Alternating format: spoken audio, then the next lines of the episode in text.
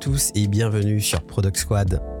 Après un break qui m'a fait énormément de bien, c'est parti pour une nouvelle saison du podcast avec une nouvelle formule, de nouveaux invités et surtout plus d'apprentissage pour vous aider à mieux appréhender les challenges de ce beau métier qu'est le product management. Cette saison va être différente des précédentes. On va explorer ensemble de nouvelles thématiques qui vont nous permettre de réellement comprendre les tenants et les aboutissants de l'excellence dans le produit et le tout avec beaucoup d'humilité car euh, j'ai encore beaucoup, beaucoup de choses à apprendre. Par ailleurs, si vous voulez suivre mon actualité et celle de Product Squad, rendez-vous sur mon profil LinkedIn où vous allez pouvoir vous abonner à ma nouvelle newsletter gratuitement qui s'appelle Axel's Bento. Sans plus tarder, c'est parti avec ce premier épisode.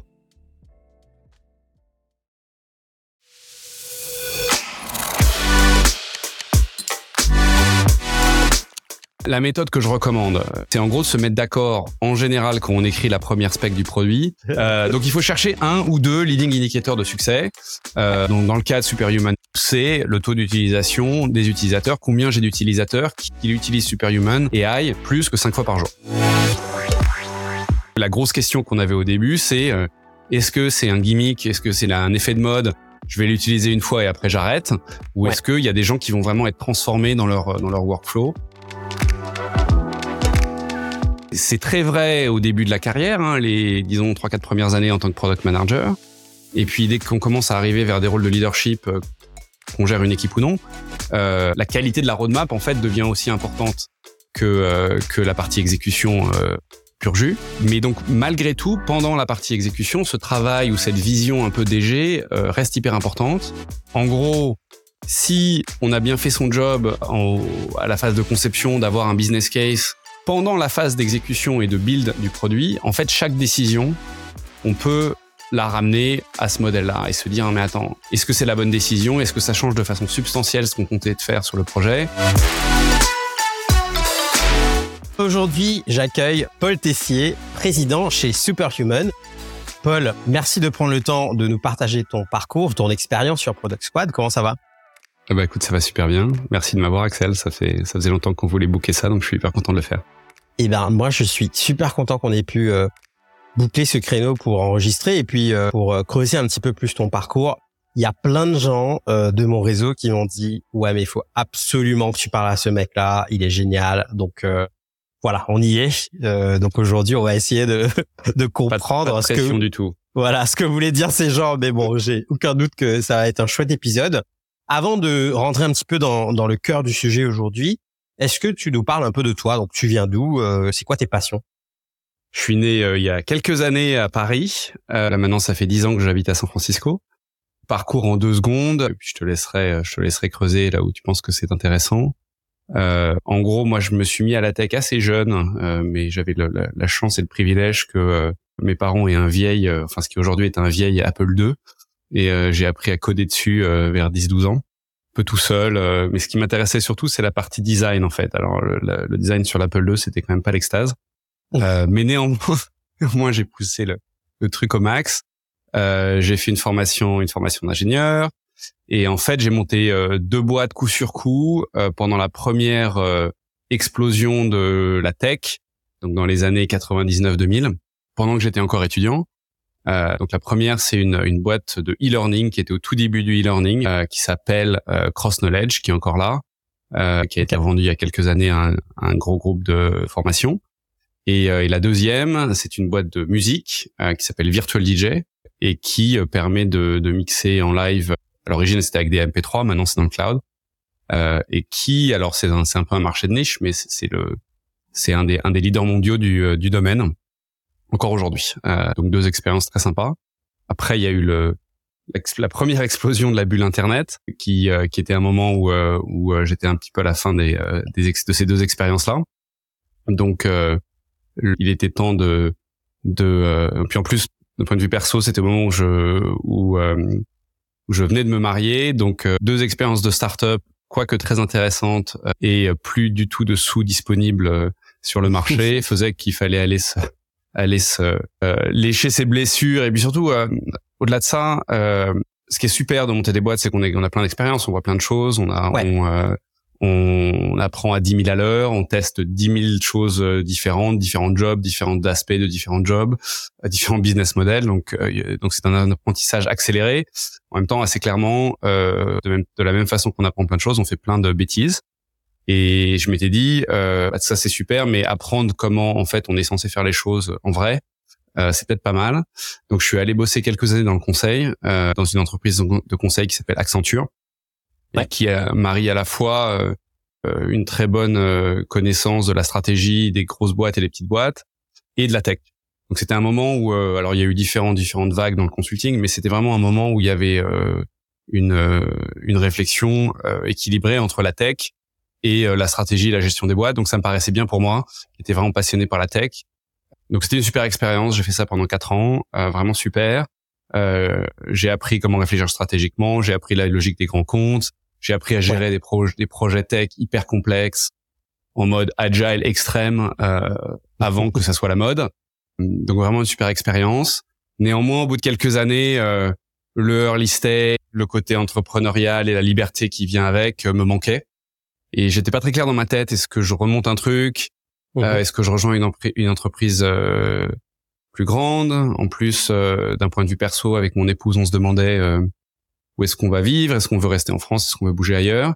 Et donc euh, j'ai fait un MBA pendant un an euh, pour euh, pour un peu réfléchir à l'étape d'après.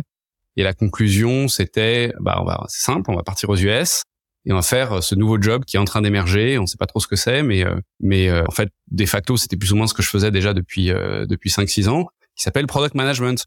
Donc je vais aller faire du product management aux US, c'est dément. Et puis en fait je me suis rendu compte que avoir des visas pour aller aux US c'était assez complexe. Le, euh, et donc je me suis un peu rabattu sur l'Europe en me disant bah très bien, euh, je vais je vais bosser dans une boîte plutôt en Angleterre, c'est là que la tech bougeait vraiment le plus à l'époque. Ouais. Et euh, je vais bosser 18 mois dans une boîte US et puis et puis je pourrais bouger après. Et puis en fait par un concours de circonstances, j'ai rencontré l'équipe qui était en train de monter PayPal en France à ce moment-là. Mhm. Et c'était vraiment euh, vraiment une mission hyper excitante. En fait, moi j'étais déjà assez proche de PayPal puisque ma ma deuxième boîte Virtual DJ, on l'a lancée euh, en fait en une nuit grâce à PayPal. Et donc euh, ce que PayPal peut faire pour les entrepreneurs, ça c'est quelque chose qui me qui me parlait assez profondément. Et donc faire partie de cette expérience et de l'emmener de l'emmener en Europe, c'était j'étais très excité par cette idée. Donc j'ai rejoint l'équipe PayPal en France. On, à l'époque on était cinq ou six, pas très nombreux. Et euh, mon plan, c'était de, de, rester, ouais, voilà, 18 mois et de partir, de partir avec PayPal aux US juste après. Et puis en fait, les choses, les choses ont été hyper intéressantes. J'ai l'impression que les 18, 18 euh, mois se sont transformés en autre chose, ouais. Ouais, voilà, c'était, ça s'est, ça s'est transformé en site 7 ans. Euh, on a commencé, on était le, le petit, la petite start-up dans le groupe eBay à l'époque. tout le monde savait pas trop ce que ça faisait là, et, et on essayait de pénétrer le marché de toutes sortes de façons différentes mais essentiellement en se rendant indispensable sur eBay. C'était vraiment ça la stratégie. Euh, et puis en sept ans, on est devenu euh, euh, un des moyens de paiement phare de l'internet euh, sur toutes les places de marché. eBay étant l'une d'entre elles, mais pas du tout la principale. Euh, le bureau de Paris est devenu le, le headquarter en quelque sorte de l'Europe centrale. Donc on parlait, au début on parlait tous français, à la fin on parlait tous anglais. le business faisait quelques millions au début et presque un milliard d'eux à la fin. Euh, donc vraiment un super passage. Moi, je crois que j'avais une équipe d'une quarantaine de personnes, une cinquantaine de personnes sur huit, pays différents. Euh, j'ai rencontré des gens incroyables. Euh, ah c'était vraiment une super super expérience. néanmoins, au bout de 6-7 ans, le, le, rêve américain revient et surtout mes enfants à cet âge-là commençaient, enfin à ce moment-là, commençaient à avoir l'âge un peu clé où on se disait si on bouge pas maintenant, on bougera jamais.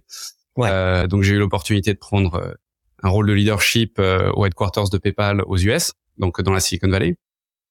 Et euh, donc on a fait le grand saut euh, il y a maintenant dix ans. Et euh, assez vite, le, la quantité d'opportunités dans la Silicon Valley m'ont vraiment impressionné, émerveillé, attiré. Et assez rapidement, je me suis laissé repartir vers des, des, des entreprises plus early stage, dans cette fois-ci moins dans, un, dans des rôles de founder et plus dans des rôles de, de product leader. Donc VP, produit CPO. J'ai eu l'occasion de travailler donc essentiellement le space qui est celui qui qui est vraiment intéressant pour moi euh, et que j'ai défini tout au long de ma carrière, c'est le, le, la croisée des chemins entre d'un côté les boîtes qui ont vraiment une offre consumer euh, que je mhm. qualifierais de iconique Donc, euh, donc des expériences clients, une importance du design, euh, ce que maintenant on appelle product-led growth est très mhm. important dans ce domaine-là, avec une dimension B2B, B2B2C, network effect. donc désolé pour le les anglicistes sont acceptés sur ce... la tartine de buzzword. Pas de problème. donc j'ai fait pas mal de d'entreprises et de startups dans les communications business, dans les places de marché, dans le e-commerce.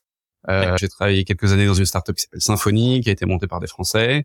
Euh, une autre qui s'appelle Booster. Euh, donc celle-là plutôt américaine, euh, très américaine. Et euh, juste après ça, chez Gorgias, une fois de plus, entre la France et les US. Mhm. Et là, plus récemment, ça fait à peu près six mois que j'ai rejoint Superhuman, qui est le euh, meilleur client mail du monde, qui permet de traiter vos emails plus rapidement que la lumière, comme un super. Allez, shameless plug. Euh, exactement. Et euh, non, mais c'est très simple. Si vous avez plus de 40 emails par jour et que vous n'êtes pas sur Superhuman, franchement, euh, il vous manque quelque chose dans votre vie. Et je dis ça sans aucune, aucune C'est très sérieux. Le mec est pas, le mec est pas biaisé du tout, quoi. Exactement. Non, mais je les ai rejoints. Mais en fait, il y a beaucoup de mes boîtes que j'ai rejoints qui sont euh, le coup, le coup de foudre, il avait eu lieu avant, en fait. Avant, ouais. Super en fait, tout à l'heure, tu parlais de. Euh, je trouve ça intéressant. Tu parlais de d'expérience iconique. C'est une façon intéressante de d'en parler. effectivement, il y a des des applications, des boîtes, des entreprises comme ça où quand tu en parles autour de toi, tout de suite les gens disent, tu sais, il y a, y a, ce fameux wow effect. Les gens disent ah ouais, euh, ouais, je vois très bien ce que c'est Superhuman. C'est c'est cet ovni du monde de l'email qui fait les choses complètement différemment et voilà, les gens retiennent l'expérientiel. Ouais, on, on, pourra en parler plus d'ailleurs si, si tu le veux. néanmoins, voilà, j'ai euh, et donc là, c'était une rencontre avec Raoul, le CEO de, et fondateur de, de Superhuman, qui au début, quand on a commencé à se parler, me décrivait un job qui pouvait être soit le meilleur job de la terre, soit le pire job de la terre. Euh, il me disait, écoute, c'est simple, je cherche quelqu'un pour euh, vraiment m'aider à gérer la boîte au quotidien et de gérer toutes les fonctions opérationnelles. Donc, dans mon rôle, je gère euh, le produit, euh, et c'est pour ça qu'on parle aujourd'hui, mais le produit, le design, l'engineering, euh, les ventes, le marketing et toute la relation client. Mais étrangement, Raoul me disait, je, je, veux que des product guys. Je refuse de rencontrer et de parler à des gens et d'avoir des gens dans cette boîte qui ne sont pas euh, des gens qui ont un, un, ADN et une passion pour le produit. Euh, et en décortiquant le besoin de la boîte à ce moment-là, c'était c'était assez clair pour moi que c'était effectivement ce qu'il fallait et ce qui en, ce qui en a fait le, le, meilleur job de la terre. Et effectivement, là depuis six mois, je suis sur un petit nuage. On a on a euh, des super opportunités euh, de d'aider nos clients de plein de façons différentes. Je sais pas, vous avez peut-être vu notre notre lancement euh, AI il y a quelques semaines que la majorité de nos clients décrivent comme étant le la, la meilleure AI des dans dans les emails du monde et c'est assez vrai. On a on a pris beaucoup de temps à le faire. C'est beaucoup beaucoup beaucoup de travail. Euh, mais le mais le résultat de, de ce qu'a fait l'équipe est vraiment hyper impressionnant et franchement déjà moi ça m'a changé ma façon de travailler euh, mais c'est aussi ce que nous disent nos clients. Super. Écoute, merci beaucoup hein, de, de, nous avoir partagé un petit peu ton parcours, super intéressant.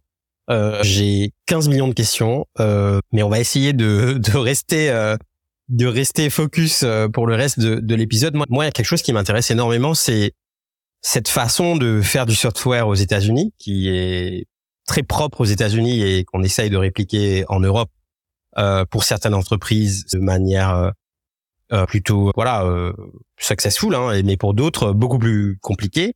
Donc, ce qui m'intéresse dans ton expérience par rapport à, à la phase entrepreneuriale, mais aussi aujourd'hui en tant que président chez Superhuman, c'est vraiment de comprendre comment tu arrives à à infuser cette partie très business finalement euh, dans, dans, la pratique du produit, ce que tu as dû aussi voir, j'imagine, chez PayPal, et comment tu comment tu prends tes décisions, comment tu comment tu opères en fait? C'est quoi le l'operating system de, de Paul Tessier aujourd'hui quand il arrive dans une boîte? Ça ressemble à quoi? Et pourquoi surtout? Ouais. Écoute, c'est une question qui est hyper importante. J'ai eu la chance de travailler avec euh, toutes sortes de profils dans ma carrière et bien évidemment beaucoup de product managers. Et ce que j'ai constaté, c'est que les product managers que je qualifierais de non fondateurs, ce qui est quand même la, grande majorité, historiquement ou généralement, euh, si on peut stéréotyper, proviennent plutôt de profils un peu tech, ou en tout cas qui travaillent au quotidien euh, essentiellement avec les ingés. Euh, et donc, euh, et donc le contenu du quotidien du job euh, est, est, très orienté autour de la technologie, l'implémentation, le travail avec les designs, les, euh, les et donc quand ils évoluent dans leur carrière, donc typiquement au bout de 5-10 ans, ou alors quand ils commencent à, à gérer une équipe, ou quand ils commencent à gérer plusieurs produits, il y a un petit peu un, une demande de nouvelles compétences ou de compétences différentes qui sont justement comment les, les, Américains disent que les product managers c'est the, the CEO of the product, donc le, le DG du produit. Euh, Marty Kagan serait pas très d'accord avec cette définition, Bado. Ouais, je sais bien. J'en ai, j'ai beaucoup lu ces articles sur la question. Euh, mais il y a une certaine forme de vérité dedans néanmoins, qui est que justement quand la boîte atteint un peu ce, niveau de taille où euh, où il y a plusieurs produits, où euh, il y a plusieurs euh, aspects de la croissance du produit ou de la croissance par le produit, les product managers ont l'opportunité, en fait, le besoin de réfléchir de plus en plus à travers toutes les fonctions du business et, euh, et souvent, c'est un peu, un peu une évolution de, de compétences euh, où les product managers ont besoin d'un peu d'aide. Et, euh, et euh, autant ce que j'ai constaté, je plus là, c'est peut-être un peu stéréotypé, mais les product managers avec qui j'ai bossé aux US ont plutôt tendance à avoir ça assez naturellement. là où en France, peut-être que le, le, côté plus centré sur la tech naturellement fait que c'est un peu moins disponible généralement et donc et donc plus un besoin de un besoin de, de compétences à construire. Euh, L'autre raison pour laquelle c'est important, c'est que à la fin de la journée, désolé pour l'anglicisme, ton produit euh, personne l'utilise, euh, bah ça servait à rien de le construire. Donc euh, donc comme ça prend beaucoup beaucoup beaucoup de travail et d'efforts de construire un produit qui est vraiment bien, à se poser dès le début et au travers de la de la création du produit et de la conception, qu'est-ce qu'il faut faire pour qu'il soit vraiment successful, euh, c'est hyper important. Ouais, et ce euh, que tu disais tout à l'heure, euh, ce que je trouve intéressant aussi, c'est tu parlais un peu euh, des stéréotypes. Je, je, pense pas nécessairement que ça, que ça, ça en soit, mais tu dis, tu retrouves cette ce que les Anglais appellent le, le, business ou le commercial acumen chez chez les, les PM états-uniens qu'on ne retrouve pas forcément ou pas facilement chez les Européens. Moi, c'est quelque chose que que j'ai vu de de, de mon expérience et et en fait, euh, moi, ce qui me choque aussi, c'est que, tu vois, par exemple, dans les cycles d'entretien avec les product managers, il y a très peu de questions orientées business, très très peu de questions orientées monétisation, très peu de questions orientées pricing, etc., etc. Et en fait, je me demande comment tu fais. Bon, toi, ça fait dix ans que que, que tu es aux US, mais comment tu fais dans les entretiens avec euh, tes futurs PM pour essayer de, de, de discerner, distinguer cette capacité à vraiment bosser sur la partie business, commercial, euh, etc. Ouais, ouais, non, ça c'est une super question. La façon dont on fait, alors il y a deux étapes. Hein. Il y a première étape, c'est au moment de, de, trouver les bonnes personnes, donc au moment du recrutement. Euh, en général, euh, ce, qu'on fait, ce que je fais maintenant de façon assez systématique, c'est qu'on a un, un, entretien business avec un dont le, le produit, le résultat, l'output euh, de l'entretien est un business case. Donc il y a des modèles où euh, on le fait avec préparation, des modèles sans préparation, ça dépend de plein de choses, mais on peut le faire dans les deux cas de figure. Ça marche un peu mieux avec préparation. Donc sur les entretiens où euh, le, euh, les candidats sont partants pour, préparer un petit peu quelques jours à l'avance ouais. le l'entretien, on peut en général je fais un case avec une question assez ouverte, qui est en général la question du moment. Hein, donc, je prends les questions du moment qu'on se pose dans le produit. Euh, voilà, question du moment. Euh, qu'est-ce que vous pensez qu'il faudrait faire? By the way, euh, ça va rapporter combien? C'est ouvert comme ça. Il y a sérieusement pas plus de cinq ou six lignes, mais c'est le bon point de départ parce qu'en fait, c'est comme c'est à ça que ça ressemble. En fait, c'est les, toutes les questions produits. Qu'est-ce que je vais mettre sur ma roadmap demain? Bah, Il faut que ça contribue aux objectifs business et les objectifs business, à un moment ou à un autre, c'est combien est-ce qu'on va croître, combien est-ce qu'on va gagner, etc. Ça peut être plus sophistiqué si la boîte est plus, la, la boîte est plus mûre, mais mais ça revient là. Et donc c'est un petit peu comme ça qu'on teste euh, à, au moment de l'embauche. Euh, maintenant, c'est un skill qui s'apprend assez facilement, euh, à la différence d'autres skills qui sont plus durs. Euh, et donc, euh, en termes de coaching, que ce soit coaching des leaders ou coaching des, des gens qui aspirent à devenir leaders, en quelques en quelques mois, on peut faire quand même des, des, des progressions assez substantielles dans ce domaine-là.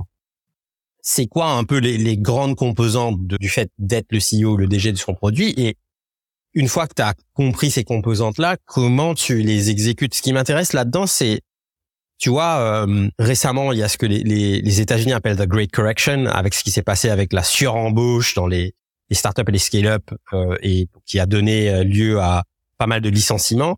Donc, on, on s'est retrouvé à un moment avec un, un stack de middle managers assez important dans toutes les boîtes quand tu décris le product manager comme étant le CEO ou le DG du produit, on pourrait aussi percevoir un truc de pas très concret là-dedans. Tu vois ce que je veux dire Donc concrètement, ça ressemble à quoi être un bon DG de son produit? Écoute, dans ma tête, il y a quatre grandes phases dans le travail au quotidien d'un product manager qui correspondent aux quatre grandes phases du cycle de vie d'un produit. Et en fait, euh, cette dimension de penser comme un DG, elle est pertinente à chacune de ces quatre étapes de façon différente. Euh, et, et, les thèmes que j'ai constatés euh, sont un peu des évolutions de, la façon de penser de son, euh, à son job ou à son rôle en tant que product manager se retrouvent autour de ces euh, de ces quatre étapes. Ces thèmes-là, c'est un devenir familier avec toutes les fonctions au-delà du produit défini de façon un petit peu étroite, même si le, le, rôle produit est très large bien évidemment. Euh, mais donc devenir familier avec toutes les fonctions, les ventes, le marketing, la customer support, etc. Comprendre et lier toutes ces fonctions dans une équation économique assez tôt. Donc au début, mhm. c'est un, un tableau Excel ou un Google Sheet de cinq lignes, c'est très bien. Et puis à la fin, c'est un truc beaucoup plus sophistiqué. Et euh, appliquer et revenir de façon itérative sur ces choses-là tout du long. Euh, donc ces quatre étapes dont je te parlais tout à l'heure. La première, c'est ce que j'appellerais la stratégie produit. Mhm. Donc la, le, le, résultat de la stratégie produit, c'est la roadmap. Hein. Mais, mais ça part de comment je gagne. Quoi.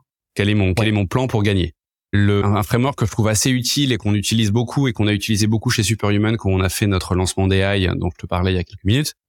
Le, le marché, il y a des, des acteurs du marché qu'on regarde de façon assez évidente quand on est product manager et puis il y en a qu'on regarde de façon moins évidente. Euh, donc celui qui est évident, et j'espère que c'est évident pour tout le monde, si c'est pas évident, vous devriez vous poser des questions existentielles, c'est le client. évidemment, il faut comprendre le client en détail. Parler à un client B2B, c'est pas la même chose que parler à un client B2C, etc., etc. Donc il y a vraiment plein de choses, euh, plein de choses là-dedans. Et bien évidemment, l'objectif, c'est de comprendre quels sont leurs besoins et quelles sont la façon dont le produit répond ou ne répond pas à ce besoin, quels sont les, besoins non euh, euh, remplis jusqu'à présent. donc c'est le point de départ, le client, le client, le client. Les autres sont moins évidentes, donc je les rappelle parce que je pense que c'est important et je pense que c'est le rôle des product managers en premier de avoir cette vue sur les, les autres acteurs du marché, pardon, euh, qui sont les concurrents, hein, les concurrents existants, euh, combien ils vendent, à combien, comment est-ce qu'on se positionne en prix vis-à-vis d'eux, etc. Les nouvelles startups qui euh, n'arrêtent pas d'entrer, euh, est-ce qu'elles font comme moi, est-ce qu'elles font différemment, est-ce qu'elles me font peur d'une façon ou d'une autre. Donc jusqu'à présent, ça, euh, il y a quand même pas mal de product managers qui pensent. Les choses qu'on oublie vraiment souvent, c'est les alternatives et les substituts. C'est-à-dire qu'est-ce que les gens font sinon? Euh, mhm. S'ils n'ont pas ton produit, euh, comment est-ce qu'ils se débrouillent? Euh, Et euh, si mon produit le, leur plaît plus, où est-ce qu'ils vont?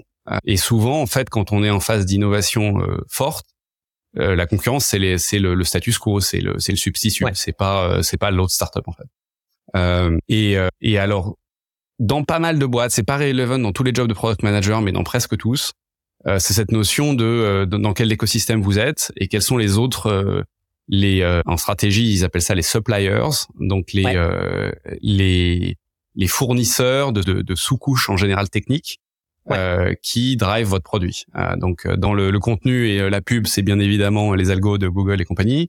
Dans la majorité des produits SaaS, il y a quand même un, un angle distribution et channel qui est important dans notre cas chez AI, c'était euh, bah, comment, quelles sont la pricing stratégie de players comme open, des, des, des euh, acteurs open source. Mhm. Donc pour illustrer ça avec euh, avec ce que je te disais tout à l'heure sur Superhuman AI, nous si tu veux, on a commencé à, enfin il y avait des gens en interne, des product managers en interne qui commençaient à voir mais dis donc là, le, la techno des large language models a l'air de devenir suffisamment mûre pour mhm. que on puisse les embarquer dans un produit mainstream comme Superhuman. Ça, ça a été en décembre, tu vois, l'année dernière. J'avais pas encore rejoint la boîte.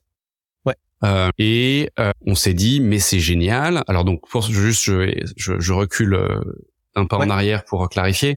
Le, le business de Superhuman, hein, on est donc un, un client mail euh, hyper rapide qui aide les utilisateurs finaux à répondre à leurs emails plus vite, en les aidant à trier avec plein d'outils de tri automatique, à répondre euh, avec plein d'outils de réponse accélérés et à, à, suivre, à faire du follow-up sur leurs emails de telle sorte que les emails importants qui ont besoin de follow-up soient jamais perdus.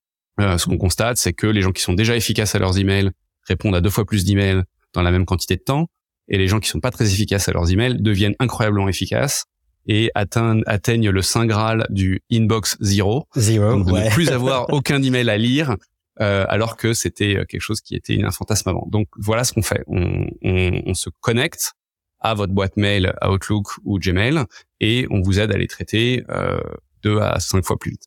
Donc nos concurrents, c'est à la fois quelques autres boîtes qui font ça. Il y en a disons une quinzaine dans le monde qui sont en général plus petites, mais bon, euh, on garde quand même un œil dessus. Et euh, les acteurs historiques qui sont Outlook, donc Microsoft, et Gmail. Euh, et historiquement, ils avaient jamais trop rien fait. En enfin bon, pardon. Je, nos, pour mes euh, mes euh, collègues et amis de Google et de Microsoft, je, je retire ce que je viens de dire. Euh, historiquement, c'était pas une grosse priorité pour ces boîtes-là d'innover, ah sur oh l'email. C'est, c'est, très politiquement correct cette histoire. Quand même. voilà. Non, sais ce que je veux dire. Euh, mais donc on se disait, voilà, AI c'est super. Euh, il y a pas mal de startups qui essayent, mais c'est quand même hyper niche. Euh, Ce que a fait OpenAI avec GPT-3, GPT 3.5, euh, c'est un truc hyper innovant et donc on peut devenir les meilleurs. On peut de, gagner encore plus de parts de marché grâce à l'AI embarqué dans les emails. Euh, donc on a fait pas mal d'interviews clients pour essayer de comprendre qu'est-ce qu'il y avait vraiment de mieux. Donc vraiment le premier aspect dont je parlais tout à l'heure, pour vraiment comprendre leurs besoins. Euh, plein de data quali et, et quanti mhm. sur. Euh, on a fait quelques protos avec eux pour comprendre ce qui mhm. marchait vraiment bien. Euh, et le premier use case qui a émergé, c'est vraiment écrire les emails. Donc maintenant avec Superhuman, ce qu'on a lancé il y a quelques semaines, c'est euh, t'écris trois, t'écris trois pauvres mots euh, en brouillon sur un coin de table et on te sort un email avec le bon ton. si tu l'envoies à tes banquiers, c'est un ton pour les banquiers. Si tu l'envoies à ton équipe, c'est un ton pour les équipes. Ça, ça sonne comme toi, c'est hyper bien. Ce qu'on a compris, c'était que ce besoin de trouver le ton était mhm. hyper important. Euh, et on l'a trouvé chez les utilisateurs qui utilisaient en fait d'autres outils AI qui le faisaient soit euh, difficilement, euh, soit pas du tout. Mmh. Et c'est un peu l'angle qu'on a trouvé dès le début. Il se trouve que pendant qu'on qu'on qu'on itérait sur euh, sur euh, cette vision-là, les les acteurs d'origine, donc Google et Microsoft, qui au début n'étaient pas là du tout, ils ont commencé à arriver et à faire des grosses annonces. Vous avez peut-être vu la vidéo Microsoft sur l'annonce d'AI qui est genre un, bijou, un bijou de vision. Euh, et donc euh, on, on, on, on, est passé de ah mais euh, ça va être un différenciant et on va augmenter nos parts de marché par euh, un facteur X à euh, oups maintenant si on le fait pas on va perdre des parts de marché ou en tout cas on va croître moins vite. Donc donc ça, ce raisonnement-là nous a permis de d'accélérer notre investissement et d'avoir encore plus d'ingés qui bossent dessus. Donc on est allé beaucoup plus vite. Euh, néanmoins, ce qu'on s'est rendu compte sur le long du travail, c'est que notre concurrence n'était pas vraiment Google et Microsoft, parce que d'abord, ils n'avaient mhm. pas lancé les produits. En tout cas, les produits n'étaient pas accessibles à grande échelle. Donc, c'était un concurrent à neuf mois, mais pas un concurrent tout de suite. En revanche, la substitution de euh, ChatGPT utilisé en direct, ça, c'était un vrai sujet. Et réel. Ouais. Euh, oui, oui. Et, euh, et donc, euh, et donc, c'est vraiment ça qu'on a qu'on a creusé sur qu'est-ce qui est qu'est-ce qui serait mieux de l'utiliser directement dans ton client mail et en faisant ça, c'est là qu'on a émergé par euh, voilà trouver le ton d'utilisateur. C'était en comprenant l'utilisation des substituts que euh, notre notre angle pour gagner en fait a émergé.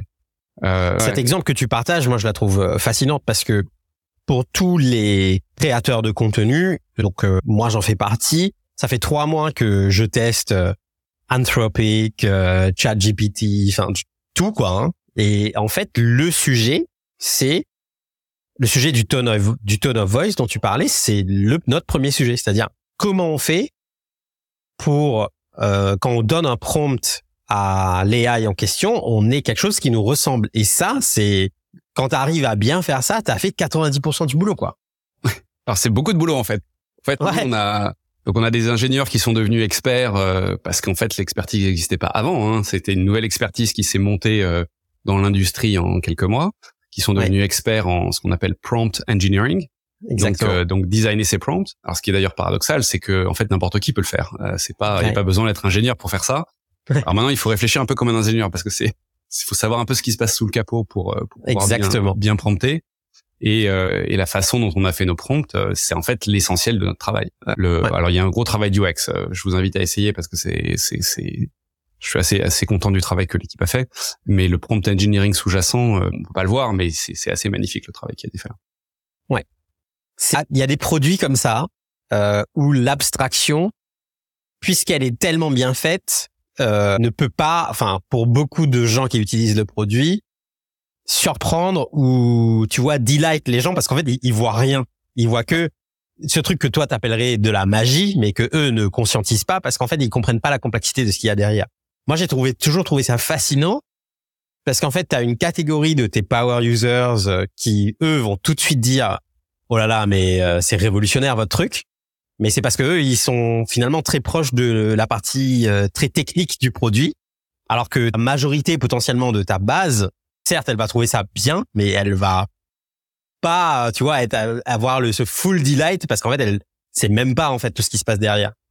Et en, fait, si, tu veux, c'est une, une phase de réflexion dans laquelle on est euh, vraiment en ce moment ou depuis depuis un an ou deux euh, chez Superhuman, c'est-à-dire qu'on s'est lancé, on pourra en reparler si ça t'amuse, dans euh, de façon assez anticonventionnelle puisque puisque le le au lieu de faire une version gratuite dès le début où où tout le monde peut utiliser le produit et l'essayer, les fondateurs ont choisi de faire un lancement uniquement pour ceux qui étaient prêts à payer beaucoup parce que c'est un vrai problème pour eux.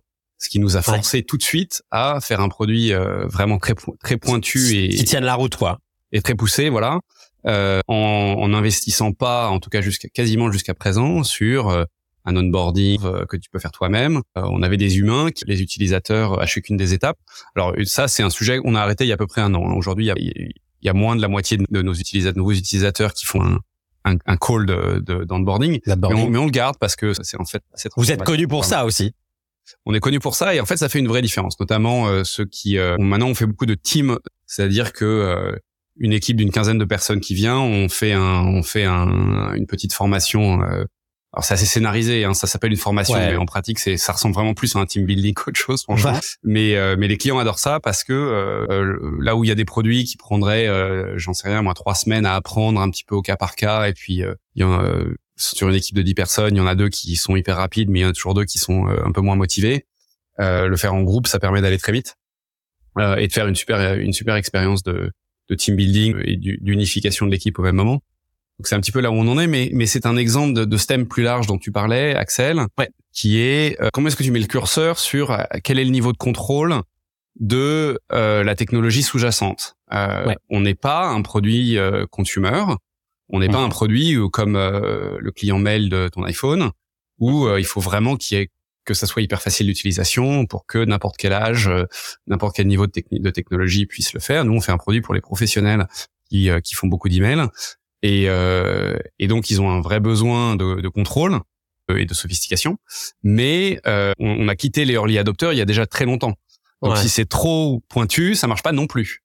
Euh, donc d'un côté, il faut trouver le, le bon niveau, et de l'autre, euh, si c'est trop de la magie et que les gens voient plus la valeur, par exemple, un des sujets, un feedback qu'on entend beaucoup, c'est je reçois trop d'emails de vendeurs qui essayent de me vendre euh, du, euh, de, une soupe que, que j'ai pas envie d'acheter donc, euh, est-ce que vous pourriez pas faire un filtre euh, encore plus agressif pour ça? En fait, on l'a testé. Et quand tu fais ça, euh, alors d'abord les emails disparaissent, mais bon, souvent c'est difficile de bien le calibrer parce que tu peux en, en enlever trop. Donc il faut, donc d'un côté les emails disparaissent, donc les gens voient juste un problème qui a disparu, mais ils voient pas nécessairement qu'il a complètement disparu. Enfin, ils voient complètement. C'est difficile de voir une disparition, c'est ça que je veux dire. Exactement, exactement. Euh, tu peux pas conscientiser que ce truc-là est, est, en train d'être géré puisque tu le vois pas. Exactement. Et donc, comme tu le vois plus, s'il est trop extrême, ouais. j'ai l'impression de parler comme Jean-Claude Van Damme. Euh. Euh. peut-être que tu le coupes ça. Non, euh. ça, je vais en faire le trailer de l'épisode, je te le dis direct. Euh, Jean-Claude, si tu nous écoutes, euh, je suis un méga fan. Non, ce que je voulais dire par là, c'est que si c'est trop caché, ouais. à ce moment-là, le niveau de contrôle que tu as besoin de donner pour pas que ça soit trop agressif comme filtre, à ce moment-là, devient euh, indécouvrable. Parce que les, les, les, donc, ce que Google a fait avec le spam filter, etc., c'est pas mal mais en fait euh, c'est c'est euh, quelque chose que euh, voilà quand on est quand on expérimente et qu'on teste ça avec l'utilisateur euh, on se rend compte que euh, c'est difficile de trouver le bon point d'équilibre entre disclosure et contrôle ouais. ouais. on a un peu parlé de, de, de cette première dimension en tout cas on, a parlé de tout commence par le client on a parlé de la stratégie t'es le DG bah tu es un peu responsable de comment on va faire pour. Euh, j'aime vraiment beaucoup le terme anglais parce que le, le, how do we win, puisque quand on a dit ça, on a un peu tout dit. Et c'est quoi les autres dimensions qui sont clés pour euh, pour ce DG du produit et, et, comment t'exécutes? Ouais. Alors euh, les, les, les, deux parties d'après, elles sont assez liées. Donc on a parlé de euh, comment euh, définir la, la, la, la, stratégie pour gagner euh, il y a quand même un aimant important de la conception produit. Donc en général, quand on parle de conception produit, on imagine, je vais travailler avec mes ingés, je vais faire des mock-ups avec le design, on va itérer, on va essayer de trouver ce qui marche le mieux, on va peut-être faire un test utilisateur ou deux. Et comme en fait c'est deux tâches qui prennent beaucoup de temps et beaucoup d'énergie et qui, et qui font intervenir finalement beaucoup de personnes, le centre de gravité naturel a tendance à, aller vers là, quitte à oublier la troisième partie de cette conception qui est aussi importante que les deux autres, peut-être même plus, euh, qui est l'équation économique. C'est-à-dire ce que j'appelle l'équation économique, c'est comment on gagne de l'argent avec ce projet. Euh, comment est-ce qu'on accélère la croissance euh, Comment est-ce que on va euh, servir d'autres clients qu'on ne sert pas jusqu'à présent euh, etc., etc. Donc, je vais vous donner un exemple superhuman parce qu'on est là-dessus. Euh, mais par exemple, nous, on trace avec un grand niveau de détail le, euh, les raisons pour lesquelles les clients trouvent que ils pourraient vivre sans superhuman. Alors, je vais pas vous expliquer toute l'histoire en détail, mais en gros, on fait euh, un questionnaire. Vous êtes connu pour cette, cette fameuse question qui dit, en fait, tu serais déçu à quel point si tu avais plus superhuman demain, quoi. Exactement. Donc on demande, on appelle ça en interne le VD score, le Very Disappointed Score, euh, qui euh, pense qu'on va évoluer au-delà de là, mais au-delà de ça. Mais jusqu'à présent, ça nous sert quand même pas mal. Et euh, donc on demande, est-ce que vous seriez très déçu de ne plus avoir Superhuman Et euh, la question la plus importante, c'est pas tant celle-là, même si celle-là est importante, c'est why, c'est pourquoi. Ouais. Et donc ça, le pourquoi, on a, euh, on, analyse cette donnée-là avec un extrêmement gros niveau de, de finesse. Euh, par ailleurs, on fait ça avec les utilisateurs finaux, on fait ça aussi avec les utilisateurs enterprise euh, ou B2, euh, avec différents euh, différents euh, poids pour mesurer l'intensité du feedback. Hein. Mm-hmm. Un acheteur d'une équipe de 25 personnes a plus de poids que un utilisateur final qui est mm-hmm. solo, par exemple. Et donc, on a une assez bonne compréhension de bah voilà cette feature là, elle a été mentionnée tant de fois euh, par des utilisateurs qui n'ont pas euh, choisi de continuer avec Superhuman, par exemple.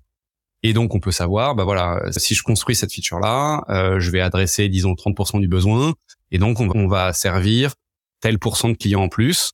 Et donc voilà combien je pense que de dollars euh, ou d'euros euh, cette feature va valoir pour la boîte.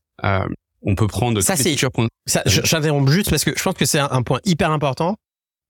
Quand tu bosses euh, au jour le jour avec euh, TPM, avec l'équipe, euh, est-ce que ça, ça fait partie du muscle, ce côté de dire, euh, bah là, on va lancer, euh, bah tiens, prenons peut-être l'exemple de Superhuman AI. Est-ce qu'à un moment, très naturellement, de manière organique, l'équipe qui s'occupe de ça ou les équipes qui s'occupent de ça vont lever leurs mains et dire, bah là, on fait une hypothèse sur le business case de, voilà, si on si on se lance là-dedans demain, bah, voilà ce à quoi on pourrait s'attendre.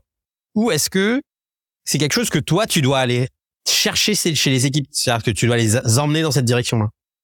Euh, en fait, ce que tu veux, euh, c'est que les product managers travaillent avec leurs partenaires internes euh, selon les produits, les ventes et le marketing. Alors en, en, B2C pur, plutôt marketing, en B2B plus pur, plutôt vente.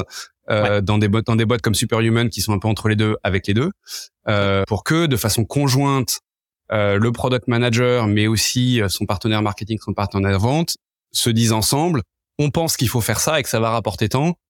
J'ai besoin euh, que euh, de plus d'ingé, de dépenser plus, etc. Et, ou de changer les priorités de telle façon. Euh, c'est ça l'idéal. L'idéal, c'est que ça soit dès le début un projet conjoint. Maintenant, ce qu'on constate, c'est que souvent les vendeurs, ils ont du mal à réfléchir. Mes amis vendeurs, s'il vous plaît, je, ceci n'est pas une critique. mais c'est plus difficile parce qu'on a des objectifs à trois mois de réfléchir à un an. Ouais, exactement. Et donc, c'est souvent les product managers sont les mieux équipés pour avoir cette réflexion un peu à moyen terme. Alors, on peut, euh, voilà, un, à un an, un an d'échéance, disons. Et donc, euh, l'idéal, c'est que ce soit facilité euh, par les product managers, mais en collaboration très proche avec les ventes et le marketing, euh, notamment les projets de croissance. Il y a des projets de d'évolution des coûts, par exemple. Quand j'étais ces boosters, ce qu'on faisait, c'est c'est une place de marché de de livraison de services dans les voitures et en particulier des livraisons d'essence. Donc il y avait un gros travail de productivité dès le début en fait. Même quand la boîte était en Series B, il fallait être très efficace. On avait des projets où on travaillait de façon aussi rigoureuse sur euh, la partie euh, est-ce qu'on va être plus efficace euh, et, euh, et, donc on avait on avait des euh, des modèles de d'estimation de, valeur de différents projets assez bien faits pour faire la partie coût. Mais bon, ça c'était plutôt l'exception. En général, c'est plutôt des des projets de croissance. Donc euh, les fonctions croissance, c'est euh, product marketing et, et, vente. Euh, maintenant, il y a des projets où c'est où c'est d'autres fonctions, bien évidemment. Le, pour répondre à ta question plus largement, donc ça vient facilité par le product manager, mais assez vite, il faut quand même un chiffre Et euh, l'intérêt, c'est que quand la boîte, en tant que culture, le fait assez souvent, tous les trois mois, tous les six mois, et, puis euh, on a mis un chiffre, et puis on peut regarder euh, voilà ce qui s'est vraiment passé par rapport à ce qu'on pensait ce qui se passerait. En fait, en tant qu'entreprise, on devient de meilleur à prioriser, meilleur à comprendre ce qui fait que ça va. C'est un muscle, quoi. C'est un muscle. Et, euh, et donc, ce qui est important, c'est que le, la première fois, ça paraît dur, ça paraît nébuleux, ça paraît pas nécessaire. Et en mhm. fait, en le faisant sur tout un cycle d'un lancement de produit et, et au travers des itérations, c'est là que la valeur euh, se, se réalise vraiment. C'est dans cette dans, dans le fait d'avoir un muscle qu'avant on n'avait pas et que maintenant on a et qu'on peut utiliser à tous les moments. Super. On a parlé un peu de cette casquette de DG sur la strat, la casquette de DG sur la conception produit. Euh, c'est quoi les autres dimensions euh, de cette casquette de DG et, comment euh, les personnes qui nous écoutent, hein, les PM qui soient seniors ou, des product leaders, comment ils peuvent bien exécuter ça et, puis vraiment bosser ce, ou ces muscles dont on parle la, partie qui prend le plus de temps pour les PM, c'est souvent la partie build, hein, donc oui, il faut construire le projet, le produit. et paradoxalement, c'est aussi, c'est aussi souvent là où t'es, ta performance est mesurée. Exactement. Et c'est très vrai au début de la carrière, hein, les disons trois quatre premières années en tant que product manager. Et puis dès qu'on commence à arriver vers des rôles de leadership, euh, qu'on gère une équipe ou non, euh, la qualité de la roadmap en fait devient aussi importante que euh, que la partie exécution euh, pur jus. mais donc malgré tout, pendant la partie exécution, ce travail ou cette vision un peu DG reste hyper importante. En gros, si on a bien fait son job en, à la phase de conception, d'avoir un business case qui peut être super simple, hein. franchement, ça peut être euh, un, Google Sheet de 10 lignes, hein, ça pas. Et à, vrai dire, plus c'est simple, mieux c'est. Hein. Souvent, au début, on a envie de faire euh, un, la machine parfaite. Euh, exactement. Donc non, non, il vaut mieux faire un truc super simple. Ce que je, ce que je dis souvent à des, à des product managers qui s'imaginent que ce truc est beaucoup plus compliqué que ça n'est, c'est non, vas-y, sérieusement, vas-y une heure. Si tu passes plus d'une heure, c'est pas, c'est trop. Et en général, on a un super truc en une heure. Donc c'est c'est c'est c'est beaucoup plus simple que ce que beaucoup imaginent. Mais une fois qu'on a ce truc-là, pendant la phase d'exécution et de build du produit, en fait, chaque décision, on peut la ramener à ce modèle-là et se dire mais attends, est-ce que c'est toujours, est-ce que c'est la bonne décision, est-ce que ça change de façon substantielle ce qu'on comptait de faire sur le projet? Euh, Dans le cas, je donnais l'exemple de de Superhuman AI euh, plutôt, quand on s'est rendu compte que les autres players euh, comme Google et Microsoft commençaient à arriver, bah on a un peu révisé quand même nos nos, euh, nos, nos expectations un peu à la baisse, euh, pas beaucoup, euh, mais en revanche, on s'est dit on ne lancera pas tant que le produit est pas évidemment mieux. Donc ouais. donc ça croît moins vite, mais surtout on a on a ça nous a permis de d'être vraiment très à l'aise avec eh ben on va shipper un mois plus tard eh ben c'est pas grave, c'est la bonne chose à faire parce que c'est comme ça qu'on win.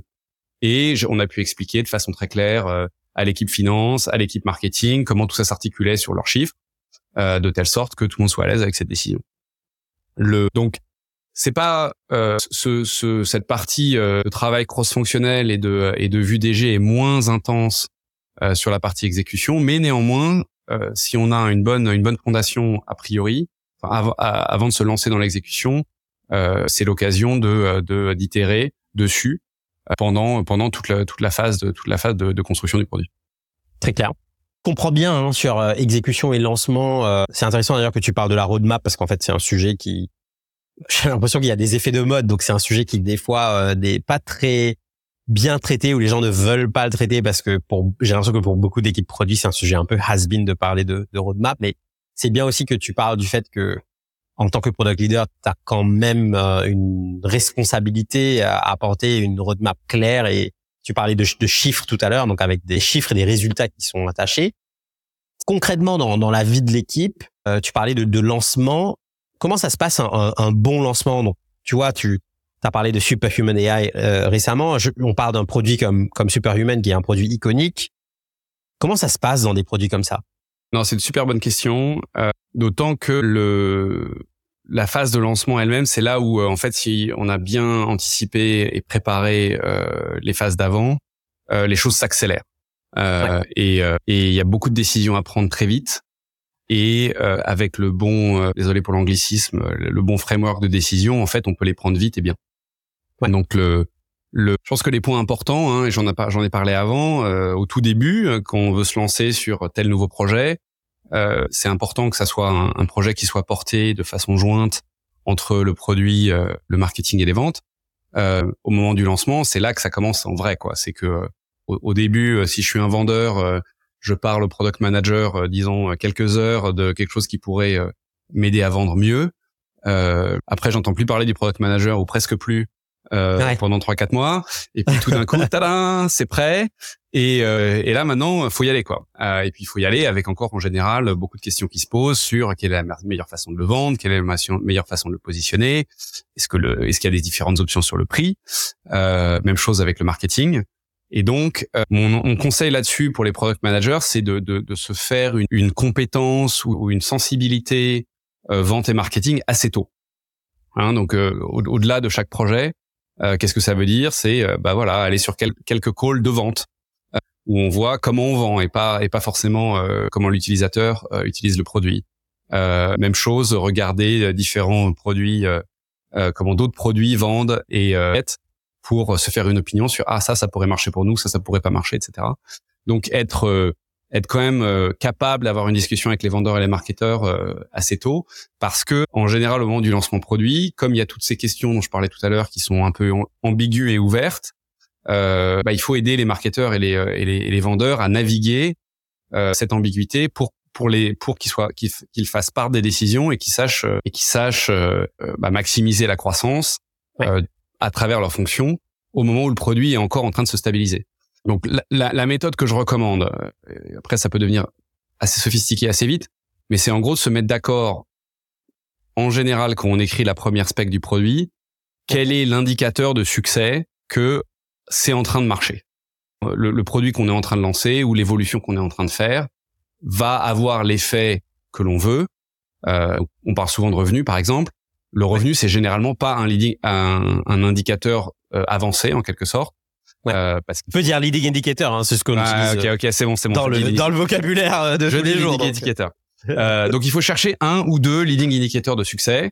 Euh, donc dans le cas de Superhuman, c'était le taux d'utilisation ou c'est le taux d'utilisation des utilisateurs. Combien j'ai d'utilisateurs qui, qui utilisent Superhuman AI plus que cinq fois par jour. Parce que la grosse question qu'on avait au début, c'est euh, est-ce que c'est un gimmick, est-ce que c'est un effet de mode je vais l'utiliser une fois et après j'arrête ou est-ce qu'il y a des gens qui vont vraiment être transformés dans leur dans leur workflow par et adopter cette habitude là au quotidien quoi. exactement. Donc leading indicator nombre de personnes qui l'utilisent de façon tous les jours et deuxième leading indicator puisque tu l'as mentionné le taux de repeat.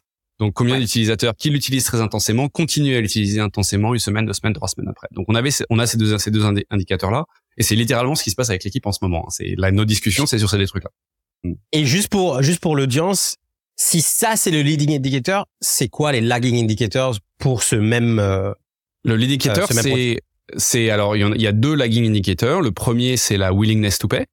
Euh, Donc c'est euh, la, la, propensité à euh, payer pour ce genre de produit, c'est-à-dire que en mhm. fait c'est des produits, on n'est pas rentré là-dedans parce qu'on n'a pas le temps, mais le il y a certains produits d'AI qui coûtent assez cher à opérer parce que c'est c'est euh, c'est c'est assez consommateur de compute, euh, que ce soit OpenAI ou autre. Et donc donc ça peut coûter assez cher. Et euh, bah pour qu'on puisse en faire un, un, business qui fonctionne, il faut qu'une partie de la valeur soit partagée avec les clients. Euh, et donc il y a certains scénarios, pas tous, mais il y a certains scénarios où on se pose la question, comme ce qu'a fait par exemple une boîte comme Notion, que les produits AI soient plus chers que le produit non AI. Mais avant que donc premier indicateur, est-ce que les gens voient tellement de valeur qu'ils sont prêts à payer plus? Donc la et mhm. deuxième leading indicator, les lagging indicator qui lag encore plus, c'est bah voilà, est-ce que euh, mes ventes ont augmenté? Euh, Donc est-ce que le revenu est réalisé?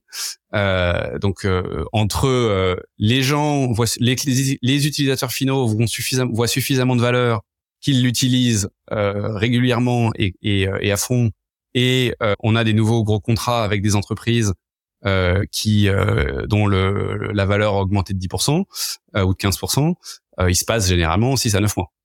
Ouais, donc donc ça lag ça lag pas mal. Néanmoins, ce qu'on veut, c'est que les vendeurs ils soient relativement connectés avec les décisions qui sont prises au début, de telle sorte que ils puissent d'ores et déjà tester différents messages avec des clients, éventuellement faciliter des pilotes gratuits ou des pilotes avec un certain prix euh, avec les clients, euh, etc et apprendre comment ce nouveau produit change leur façon de vendre au fur et à mesure de des itérations. Donc le mot clé hein, que j'ai dit vraiment plusieurs fois jusqu'à présent, c'est itérer, itérer, itérer. En général, on itère assez bien entre product design et engineering.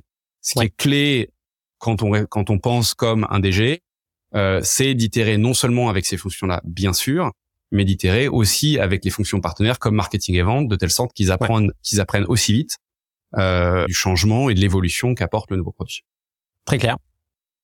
La quatrième partie, euh, mais on en a déjà parlé dans les trois parties d'avant, euh, c'est ce que j'appelle le leadership cross-fonctionnel, qui est l'objet, c'est d'aligner très vite toutes les fonctions qui font partie euh, du projet. Donc, on a beaucoup parlé de marketing et vente.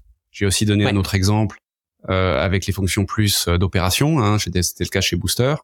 Euh, dès la phase de conception, ah tiens, j'ai une nouvelle idée ou quelqu'un dans la boîte a une nouvelle idée. Comment est-ce qu'on pourrait l'exécuter tous ensemble par la tech?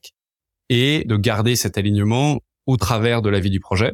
Les deux clés peut-être avec lesquelles je vois les product managers qui ont plus de challenge, euh, la première c'est cette notion de bah, il va falloir interagir avec peut-être différents niveaux de, de, de, seniorité ou différents niveaux hiérarchiques dans la boîte.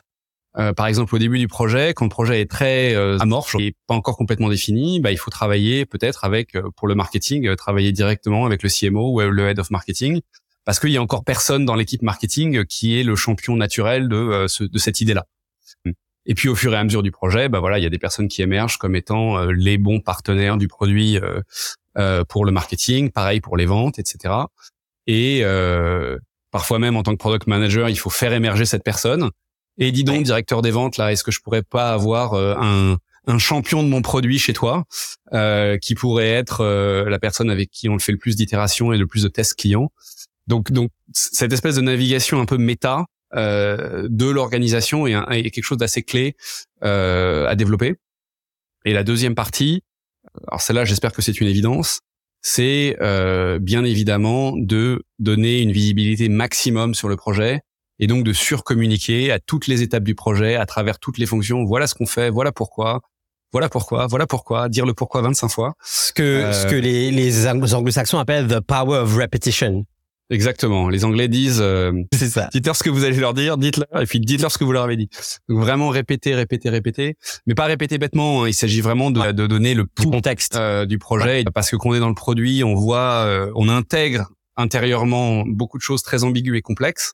C'est la nature du rôle, mais la nature du rôle, c'est aussi de, de, de traduire ça pour toutes les fonctions de la boîte qui participent, de telle sorte que elles puissent voir clairement quel est leur rôle dans euh, l'ensemble du projet.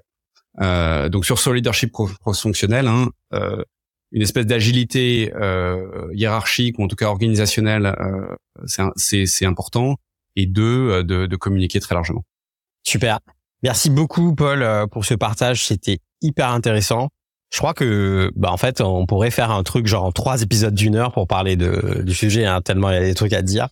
Euh, en tout cas, j'ai vraiment adoré euh, cette petite heure avec toi. Avant qu'on se quitte, j'ai quelques questions pour toi. La première, c'est quelles sont tes ressources aujourd'hui, tes ressources préférées, on va dire, que tu utilises pour tout, voilà, faire ta veille et puis euh, toujours rester euh, du métier, comme on dit. Euh, et ensuite, si tu as un conseil pour pour les nos auditeurs aujourd'hui en tant que, que PM, qu'est-ce quel, quel serait ce conseil? Ouais. Je laisse commencer peut-être par les ressources? Alors les ressources, alors évidemment j'ai des ressources, néanmoins dans les jobs de, de, de, PM en général, la pratique elle vaut 100 fois la théorie. Donc évidemment mettre les mains dans le cambouis, euh, idéalement monter un produit. Hein, ça n'a pas forcément besoin d'être un produit business, ça peut être une assoce, n'importe quoi. Euh, mais cette notion DG, c'est souvent en faisant qu'on apprend. Hein, donc euh, faire un peu un peu son marketeur, un peu son vendeur, un peu son ingénieur, c'est vraiment important.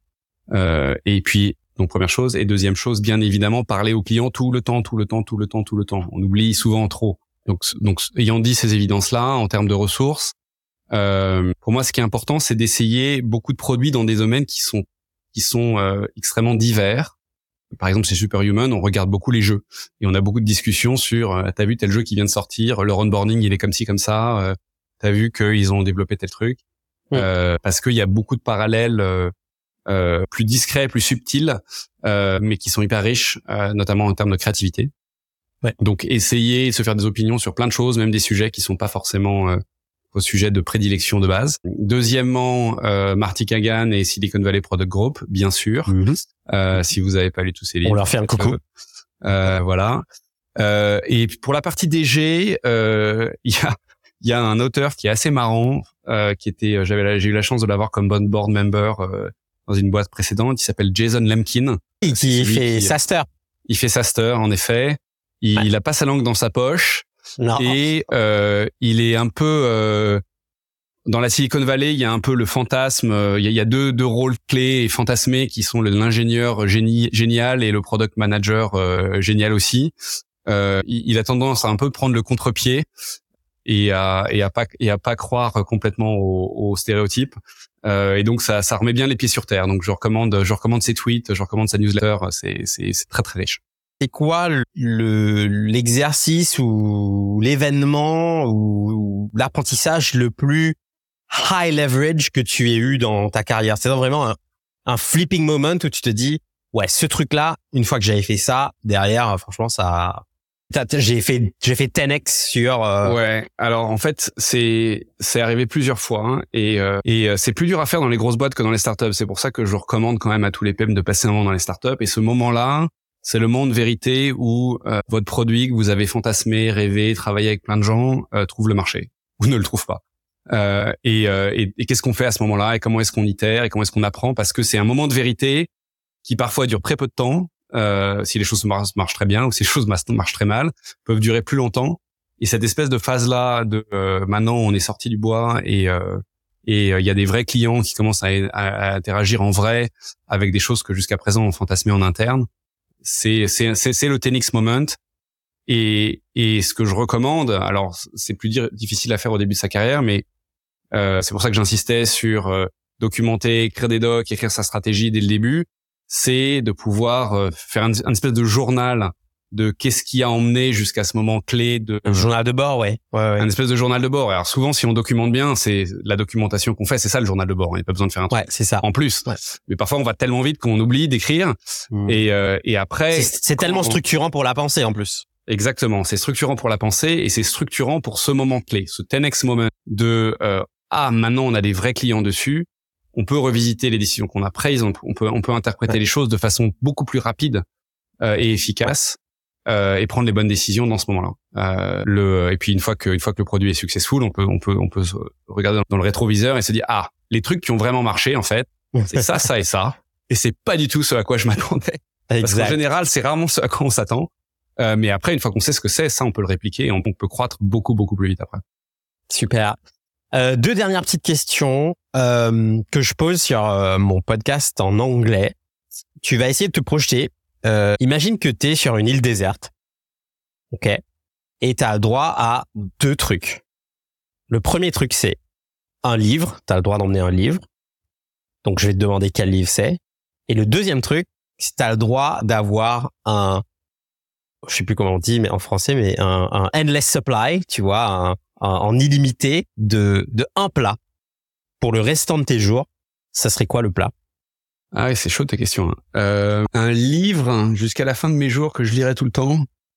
En général, quand on me pose cette question, je réponds jamais. Ah mais là, tu obligé. J'ai plein de livres. J'ai plein de livres en continu dans des domaines tellement différents. Mais c'est, c'est, ça peut être un truc très personnel. Hein. Moi, par exemple, mon livre préféré, c'est pas du tout un truc business. Donc déjà, c'est vraiment dur comme question parce que moi, je lis énormément euh, je lis à peu près euh, entre 50 et 70 bouquins par an. Et donc, euh, et donc l'idée de n'avoir qu'un seul livre, j'ai vraiment, j'ai limite, une inquiétude existentielle avec cette idée-là. Néanmoins, ça serait probablement un recueil de, de poèmes, parce que je suis pas un poète et ça ouvre ma créativité, ma pensée de plein de façons étranges. Et le livre de poèmes qui m'a le plus frappé récemment, c'est une poétesse californienne qui s'appelle Mary Oliver, et euh, je prendrai son livre de poèmes qui s'appelle Gravel, Gravel, qui veut dire gravier. Donc je vous invite à la découvrir si vous ne la connaissez pas. Je mettrai ça dans les show notes. Euh, et le plat alors? Et le plat, alors moi j'habite euh, j'habite dans la Silicon Valley depuis dix ans. Euh, même si la Californie est un endroit où on mange bien, j'ai quand même des moments où j'ai j'ai j'ai des sueurs froides de, de, de, de manque de nourriture française. Euh, donc si, donc c'est peut-être teinté par ça. Euh, ça serait euh, une blanquette de veau. Okay, euh, ouais. C'est impossible, ceci n'existe pas ici. on n'arrive pas à en manger et quand c'est bien fait, c'est absolument incroyable. Donc voilà. Super. Eh ben, écoute, Paul, merci beaucoup d'avoir passé ce moment avec nous. Merci pour ton partage d'expérience. C'était vraiment trop, trop cool. Euh, si les gens veulent te contacter, ils peuvent le faire via LinkedIn. Ouais, via LinkedIn, c'est ce, c'est ce qu'il y a de plus simple. En général, euh, je suis à inbox zéro, euh, pas tous les jours, mais pas loin d'une fois tous les deux, trois jours. Donc, c'est, c'est assez, c'est, c'est ce qui marche le mieux. Ok, très cool. Bonne continuation chez Superhuman et puis à très vite. Merci Axel, à très vite. Si tu es encore là, c'est que l'épisode t'a peut-être plu. Merci d'avoir écouté cet épisode. Tu peux dès à présent retrouver les show notes de l'épisode ainsi que les apprentissages de mes invités, mon analyse et les contenus supplémentaires sur www.productsquad.fr. Si tu as deux minutes, n'hésite pas à me laisser un avis ou un commentaire sur Apple Podcasts ou ta plateforme d'écoute préférée. Cela m'aidera énormément à avancer. Merci encore et je te dis à très vite sur Product.